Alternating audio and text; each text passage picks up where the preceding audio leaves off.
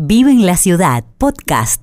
Escucha todos los contenidos en www.radiomaria.org.ar. De cosas que había escondido, pero hay palabras que no me salen y no me dejan hablarte.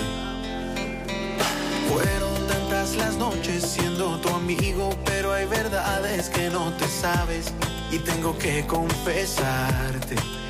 Quiero pensar que estaba escrito en mi destino, encontrarme en tu camino, lo que no viene otra parte. No hay nada que entender, mi corazón lo ve, siento magia, con tus ojos siento magia, es tan fuerte y se contagia. Yo quiero gritarle a la gente que te quiero y hay magia. Con tu boca siento magia estoy loco por un poco de magia. Ay, por un poco de Vive en la ciudad, podcast.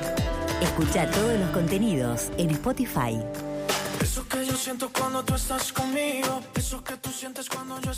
La situación de la pobreza en la Argentina es estructuralmente crítica, como todos lo sabemos, y el Observatorio de la Deuda Social Argentina de la Universidad Católica Argentina lo advierte a la sociedad en general a través de diferentes informes desde el año 2004. Agustín Salvia es doctor en ciencias sociales, es director de investigación del Observatorio de la Deuda Social Argentina de la UCA, es investigador principal del CONICET y es director del programa Cambio Estructural y Desigualdad Social. Agustín Verónica te saluda. Gracias por atendernos en este rato, en esta tarde. ¿Qué tal? ¿Qué tal, Verónica? Bueno, bueno, acá estamos. Sí. un poquito bajito, ahí sí podemos restablecer el retorno, ¿sí? Ahí me ver, bien. bueno, ¿cómo están? Buen día, buenas Bien, tardes. Te sigo escuchando así como muy, muy, muy, muy bajito. Pero Mm, eh, queremos agradecerte primero el espacio y segundo esta posibilidad de que podamos charlar abiertamente de lo que le sucede a la Argentina como un termómetro, como ustedes dicen, ¿no? En estas investigaciones que ustedes realizan en diferentes aristas y sobre diferentes enfoques. La pobreza, la infancia y la ancianidad son los temas que quizás hoy, de los cuales hoy queremos hablar, eh, Agustín. Bien, y preguntarte primeramente cómo vos has llegado a el observatorio, cómo llegaste a ser el director del observatorio y de la deuda social. ¿Qué significa mm, deuda social en la Argentina? ¿Qué significa este término y por qué este título del observatorio también? Bueno, a ver, son varias preguntas, pero retomemos antes de hablar de la realidad, de la cruda o dura realidad que una vez más nos golpea en, en Argentina. Eh, es que esto nace, este programa nace eh, en realidad en el contexto de una también anterior crisis que ha tenido la sociedad argentina en el 2001-2002. Nace con una iniciativa de, de la Universidad Católica a crear un programa de la deuda social, un programa de investigación interdisciplinario, multidisciplinario, eh, sobre las deudas sociales en Argentina, a partir incluso de una eh, de una declaración que hicieron eh, los obispos eh, reunidos en, el- en la conferencia episcopal del año 2000, Sí. en donde habían declarado que la principal deuda de los argentinos eran las deudas sociales Mm. Y que era un compromiso y una responsabilidad de todos atenderla. Eh, en aquel momento se, justamente se debatía el problema entre la deuda externa y los problemas que la deuda externa generaba en términos de sus efectos sociales y los procesos de desempleo y empobrecimiento que ya estaba creando la situación económica de aquellos años. Incluso eh, anterior a la crisis, eh, en ese contexto es donde la universidad, por también promovido por en ese momento nuestro arzobispo de la ciudad de Buenos Aires, Monseñor Bergoglio, eh, planteaba la importancia de que la universidad participara activamente en la investigación y en el debate de, eh, y en el conocimiento científico de eh, los problemas que estaba atravesando la Argentina en ese denominado mm, en esa denominada deuda social. Ahí es donde la universidad convoca a mm, expertos nacionales a través de un concurso y bueno, en ese concurso eh, somos elegidos varios investigadores con ISET eh, de, o investigadores destacados a nivel nacional y participamos en la creación de ese, de ese programa. Eh, rápidamente, eh, cuando se- nos constituimos como equipo y formamos equipos con investigadores de la Universidad Católica que vino la crisis 2001, de, diciembre del 2001, y, y, participamos, bueno, ya empezamos a remontar ese proceso con, con muchas urgencias, más que con una, un trabajo tranquilo y parsimonioso en pensar cuál era, qué era la definición de deudas sociales, nos enfrentamos a las deudas sociales eh, directamente en términos de, un shock de realidad, eh, y avanzamos en investigaciones interdisciplinarias eh, definiendo el término de deuda social como un déficit en las capacidades de desarrollo humano y de integración social de nuestra sociedad, tomando como parámetro eh, el marco normativo constitucional y eh, de los acuerdos internacionales a los cuales nuestra Constitución ha adherido y la doctrina social de la Iglesia. Es decir, el marco de los derechos se constituyó como un parámetro para justamente evaluar qué eran esas deudas o cuáles eran esas deudas o en qué dimensiones deberíamos estudiar las deudas sociales y los umbrales a partir de los cuales considerar que algo era un déficit al, desarrollo humano o a, las capacidades de integración social de nuestra sociedad. Y la encuesta, participamos en las mesas del diálogo activamente, eh, ofreciendo diagnósticos y, miradas de políticas alternativas.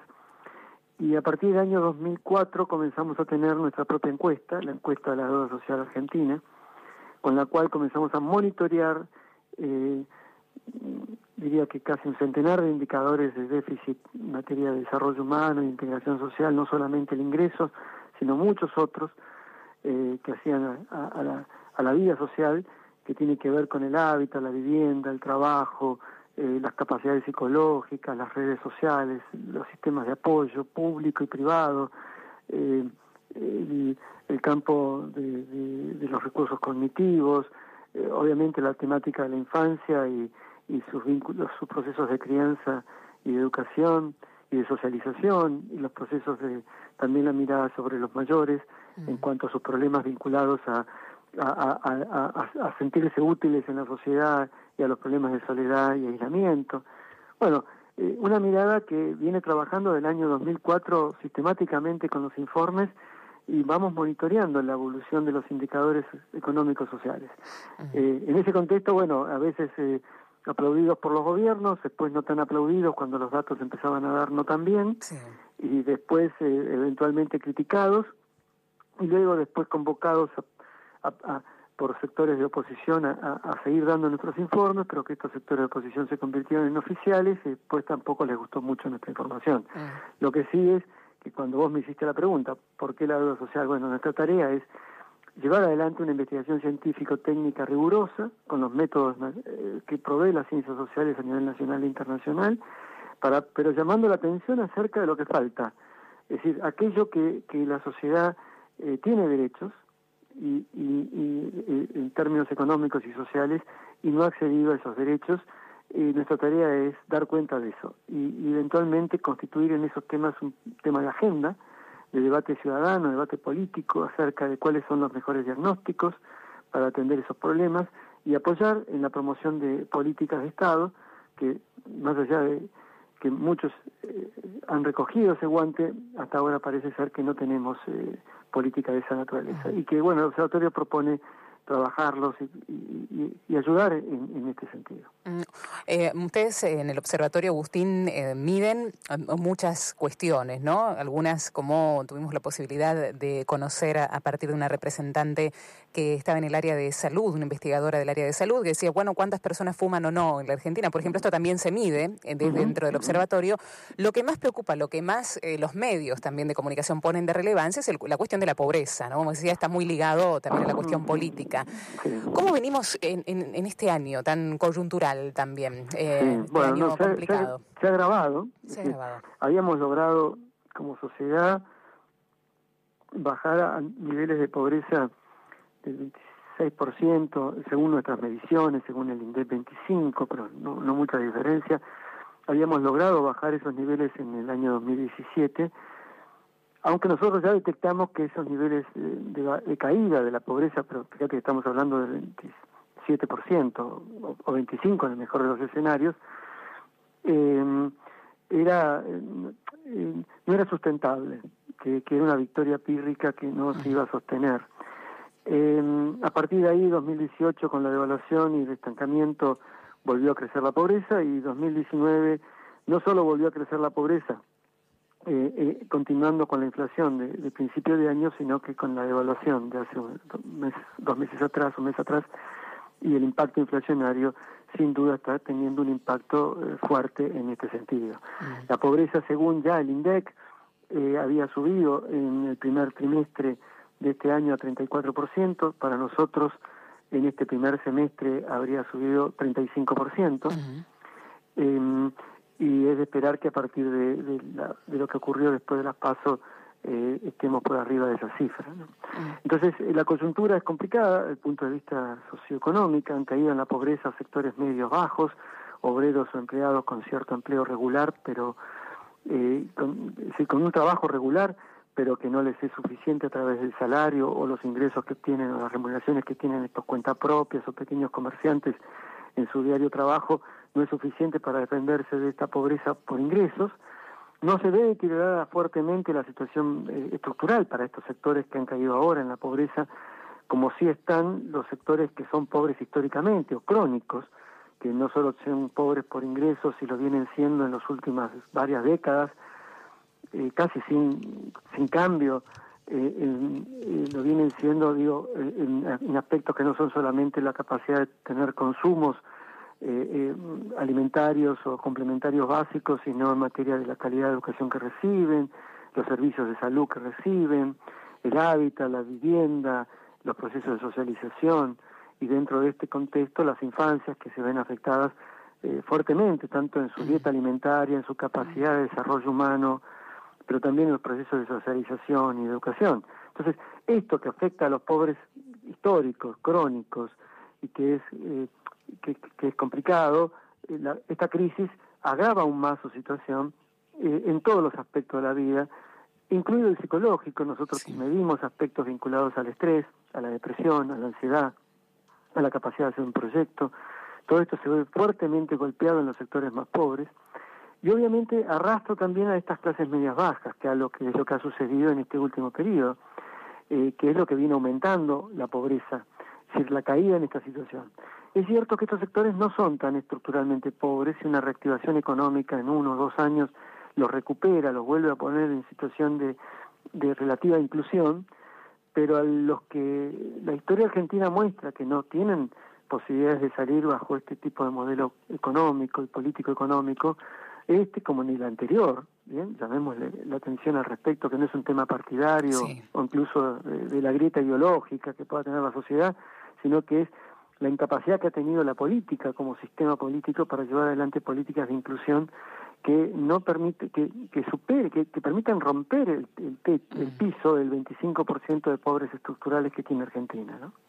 ustedes afirman que la pobreza es mucho más amplia que la sola falta de ingresos Agustín no que tanto la pobreza como las condiciones de vida que experimentan las personas y los hogares no pueden ser medidas por un solo indicador. Y acá hablamos de la multidimensionalidad de, de esta cuestión y es importante conocerlo. Claro bueno Sí, y, obviamente acá cuando uno analiza esto, los problemas empiezan a ser incluso más, no más graves, porque se conjugan con los problemas de los ingresos, pero la problemática, señalaremos, a ver, para dar cifras o algunos datos que lo ilustran, cuando nosotros consideramos la pobreza multidimensional, contemplamos seis aspectos de, derechos económicos sociales más uno que es el ingreso, el séptimo. Eh, el ingreso medido por pobreza monetaria. Pero de los seis aspectos de derecho que consideramos, bueno, es la alimentación y la salud, eh, la calidad de la vivienda, eh, la calidad del hábitat en materia de acceso a servicios, eh, cloaca, luz, agua, el, el, criterio del medio ambiente, no vivir en condiciones ambientales contaminadas, el, el cuarto, que tiene que ver con la educación, el acceso a la educación, ni siquiera hablamos de la calidad educativa, sino el acceso a la educación. Y, eh, y el sexto eh, tiene que ver con la eh, el trabajo, el acceso a, empleos de relativa calidad o acceso a, empleos regulares con seguridad social. Cuando miramos estas dimensiones, estamos hablando de una Argentina que tiene déficits estructurales en materia de acceso a, servicios de salud y alimentación del 25%, que tiene problemas de acceso a, a, problemas de cloaca o agua potable, a servicios públicos que superan el 30%, en déficit estamos hablando. Eh, eh, familia, sí, Argentina, en Argentina hay todavía un eh, 18%, 20% de hogares que no tienen una vivienda adecuada, no tienen un baño con descarga de agua. Ah. Eh, estamos hablando de un eh, 20% de poblaciones que viven en, lugares contaminados, con, sin basurales o en situaciones donde no se recoge la basura o en charcos de aguas, eh, en espejos de agua contaminada o al lado de ríos contaminados. Eh, tenemos eh, también datos como el 30% de la población afectada por empleos de precarios, no registrados o no, que no participan de ninguna manera en la seguridad social. Entonces, estamos hablando de un tercio, de en, este primer nivel, un tercio de la sociedad argentina, un cuarto, un tercio, que sigue teniendo carencias muy estructurales. Y que cuando decimos al menos que tenga una de estas carencias, surge un dato sorprendente. Más del 60% de los hogares urbanos en Argentina están afectados en al menos una de estas carencias. Y supongamos que podemos estar siendo muy exigentes eh, en cuanto a la medida de la pobreza multidimensional, tenemos que el 45% lo está en dos o más de estas carencias mm. y que el 30% lo está en tres o más de estas carencias. Entonces, seguimos al mismo número, es decir, casi una sociedad partida, una sociedad muy integrada al mundo, globalizada, vinculada a los mercados globales, que tiene proyectos de futuro, eventualmente tiene capacidad de ahorro, busca proteger sus ahorros, viaja al exterior, educa a sus hijos en escuelas privadas, logra accesos de bienestar típico de una sociedad moderna, pero tenemos otra Argentina, más allá de una Argentina intermedia, vulnerable, que, que a veces no llega a fin de mes, que eventualmente tiene problemas, que no tiene capacidad de ahorro, que ve devaluados sus capitales sociales, humanos, educativos, que no tiene capacidad de socializar hacia los sectores, hacia sus nuevas generaciones, las posibilidades de darles un futuro mejor y tenés otra tercera Argentina más profunda, esa que tiene tres o más carencias, que a su vez es pobre por ingresos, que está en ese 25-30% del que hablamos, que actualmente está excluida de toda, parece sobrarle a la sociedad argentina, no, no, es, es descartable, como señala el Papa, Francisco, es un, grupo de la sociedad que, que no, no participa de los modelos de, de bienestar ni de, y que en todo caso recibe programas sociales como una forma de contención social y política, recibe programas sociales en función de atender las necesidades más urgentes, pero no ha logrado tener políticas de inclusión a través del trabajo y a través de mecanismos que, sean justamente más sustentables en materia de proveer eh, un presente y un futuro mejor. Mm, vamos a hacer una pequeña pausa, Agustín, si puedes esperarnos un ratito para que después podamos hablar de los extremos de la vida, como dice el Papa Francisco, y esa vulnerabilidad, la infancia y la ancianidad, los chicos y los viejos. Si te parece, después de la música podemos analizar esta situación en particular. Dale, dale,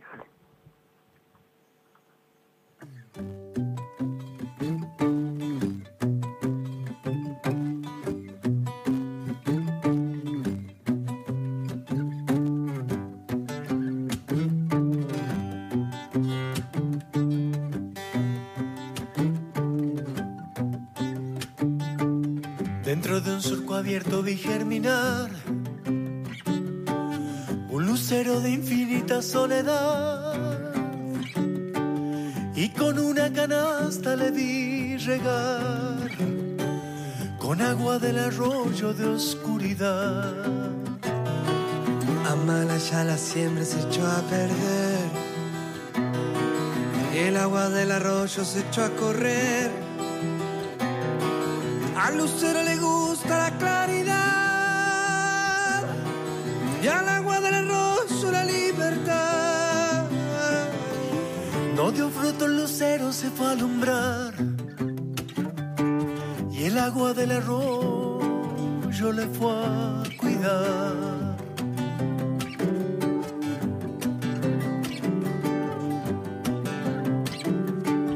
En una hora triste quise cantar dentro de mi canto quise gritar y dentro de mi grito quise llorar, pero tan solo canto para callar. Amalaya la hora en que fui a cantar, Amalaya la hora en que fui a gritar. Si gritando se llora para callar. Sediento no llega al mar. Amalaya la hora en que fui a cantar. Amalaya la hora en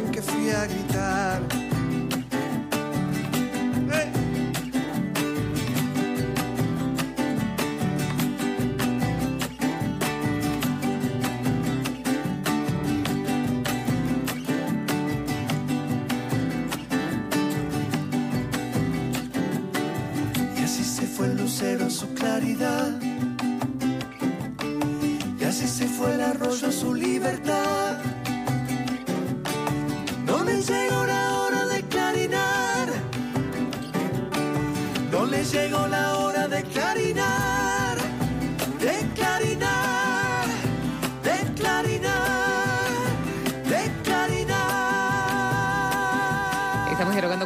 Salvia, doctor en Ciencias Sociales, director de investigación del Observatorio de la Deuda Social Argentina de la UCA, investigador principal del CONICET y director del programa Cambio Estructural y Desigualdad Social del Instituto Gino Germani. Agustín, sin lugar a dudas, la pobreza multidimensional cuando golpea, golpea en muchas dimensiones, ¿eh? nos contabas. No solamente es la falta de empleo, sino también es la falta de políticas que contemplen muchas otras cuestiones, como nos decías, ¿no? No solamente es el empleo, sino fundamentalmente es la alimentación, también la educación, las cuestiones que tienen que ver con la salud y las cuestiones que tienen que ver también con lo que necesitan todas las personas, pero fundamentalmente los chicos y los más viejos. ¿Por qué? Porque es la población más vulnerable. En esta población vulnerable, a veces cuando escuchamos los últimos datos, Agustín, de lo que ustedes mismos han observado, duele y mucho, ¿no? Alarma y mucho cuando se titulaba que más de la mitad de los niños de Argentina son pobres, según el estudio de la, del observatorio, ¿no? Eh, cuando, cuando escuchas eh, esto, ¿qué te pasa a vos como director? Primeramente, como Agustín, eh, ¿qué, te, ¿qué te pasa? Porque, claro, hay un trabajo minucioso, lo pudimos conocer a partir de diferentes notas que hemos realizado en este programa, cómo ustedes trabajan, ¿no? Minuciosamente, en, en muchos conglomerados. Pero cuando te llegan los datos, ¿qué pasa con esto, sobre todo tratándose de los más chicos? Bueno, a ver, no. Eh, En algún lugar este, tenés cierta desesperación, porque, a ver, me estás preguntando de los objetivos, ¿no? Sí. No de lo académico. Así es.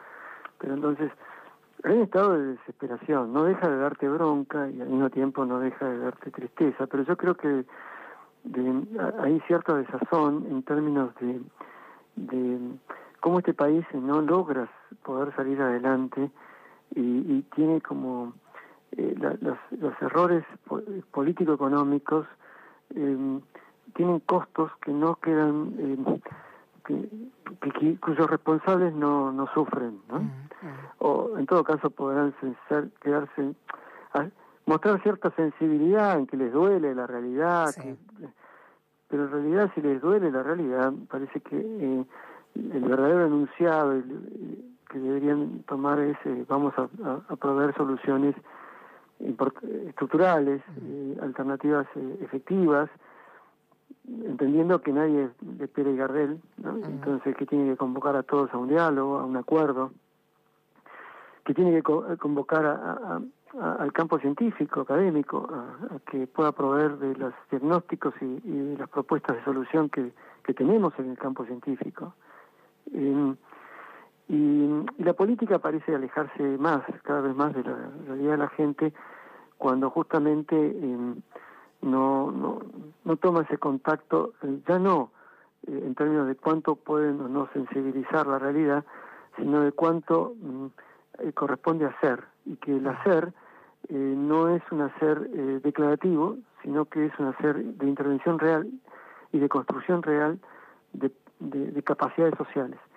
Y para esto, eh, a ver, gobierno anterior, gobierno actual, ha habido, en este sentido también, cuando yo te digo cierta bronca, porque eh, hemos quemado oportunidades históricas. en términos de poder hacer una convocatoria al diálogo, a un diálogo económico social eh, capaz de generar políticas de Estado. Y cada vez que aparece el emergente del diálogo, eh, aparece siempre para atender la emergencia, para que las cosas no estallen, ¿no? Pero no para que se solucionen. Entonces, todo eso me indigna. Digo, lo que me pasa es que me indigna. Y cuando uno mira que efectivamente, que más afecta incluso más que los mayores. ¿eh? Ah. Yo entiendo que los mayores se sienten muy... para un jubilado, pensionado, eventualmente esta situación les golpea mucho. Eh, pero a veces tienen una red de apoyo familiar, mm. tienen contenciones, tienen al menos el ingreso que les deja la jubilación o pensión. ¿no? Digo, no, no alcanza, pero es un piso.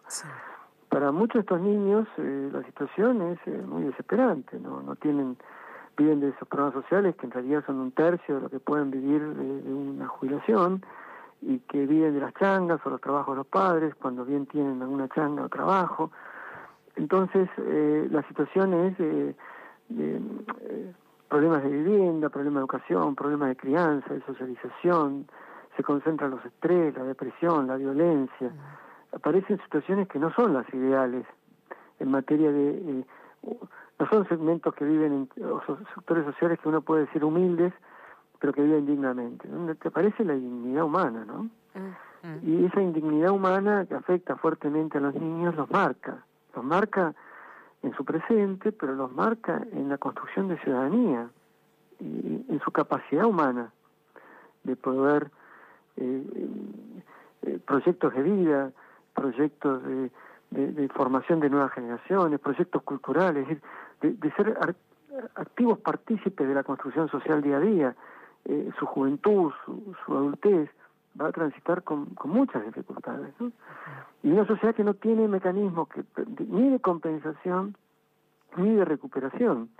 Lo único que parece saber hacer es cómo, los, cómo mantiene la paz social o el cierto equilibrio social o atiende emergencias y, desespera esto que, estamos hablando, ¿no? Que no que hasta acá eh, vengamos como dice como dice Mafalda otra vez sopa, ¿no? Tal cual. Agustín, eh, ¿cómo se sale?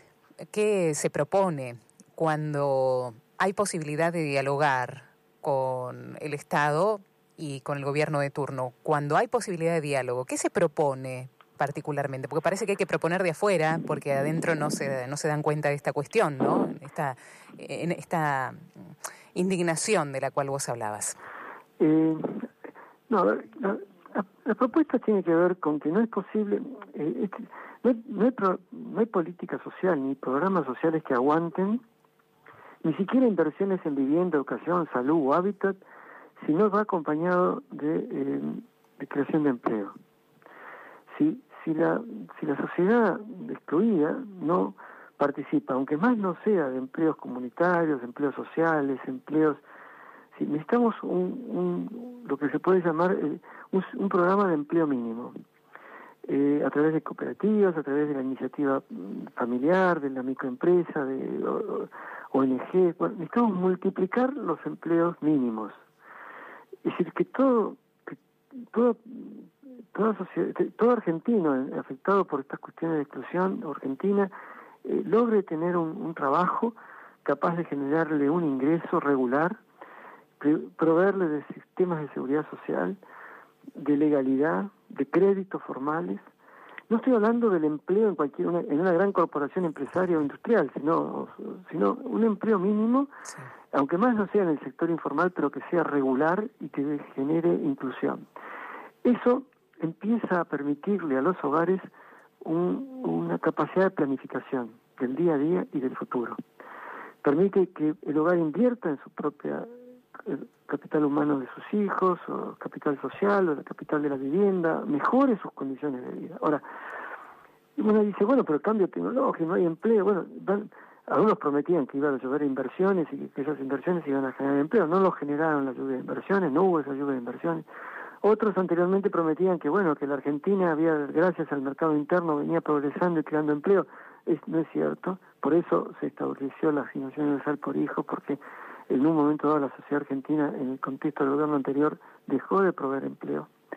Entonces, eh, hoy por hoy tenemos la, importancia de recuperar el mercado interno, pero también de, que el Estado junto con las organizaciones sociales y no solo los movimientos sociales que uno reconoce, sino organizaciones sociales que son miles y miles en Argentina, desde las parroquias hasta pequeños ONG, comedores, miles de organizaciones sociales y de un voluntariado enorme que hay en la Argentina, eh, en condiciones de crear empleo. ¿De cómo crear empleo? Bueno, obviamente con eh, el, financiamiento del Estado, pero también con el financiamiento de, eh, las, de las empresas más importantes a través de mecanismos como pueden llegar a ser un bono social.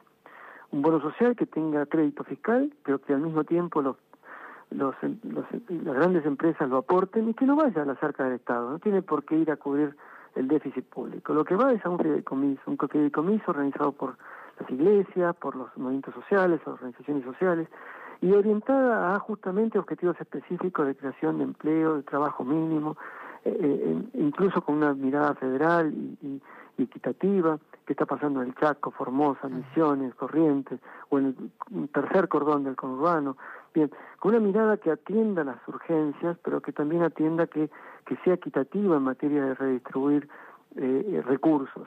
Esto junto que también los gastos públicos, es decir, estamos pensando en cómo proyectamos nuevos subtes en la ciudad de Buenos Aires cuando todavía no tenemos caminos, ni, ni, hablemos, ni caminos rurales, ni viviendas adecuadas, ni mm. cloacas o agua para eh, más de 4 o 5 millones de personas en el conurbano. Digo, hay, hay eh, pensar en las prioridades y cómo los pocos recursos disponibles se canalizan en función de los segmentos más pobres es un acuerdo tácito que tendría que haber entre las fuerzas políticas y los sectores económicos, sociales con más capacidad de, económica también deberían tener un compromiso y ahí la importancia de un Consejo Federal de, un, encuentro, un Consejo Económico Social eh, Nacional y, provincial en cada provincia, pero que, que convoque a que a esos actores económicos con capacidad adquisitiva, con capacidad de, intervenir en los mercados, a eh, eh, proveer de eh, recursos en función de las necesidades más urgentes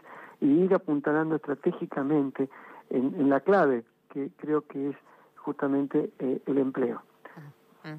Agustín, queremos agradecerte mucho este contacto. Ojalá que mm, podamos también un poco tenerte en este 2019 para seguir comprendiendo, conociendo primeramente los datos, pero segundo comprendiendo eh, el porqué y el modo que tenemos eh, todos de, poder dar una mano a esto que nos está pasando como sociedad. Así que gracias por esta por este encuentro. No, gracias a ustedes por el llamado y un cariñoso saludo a todos. Un abrazo fraterno.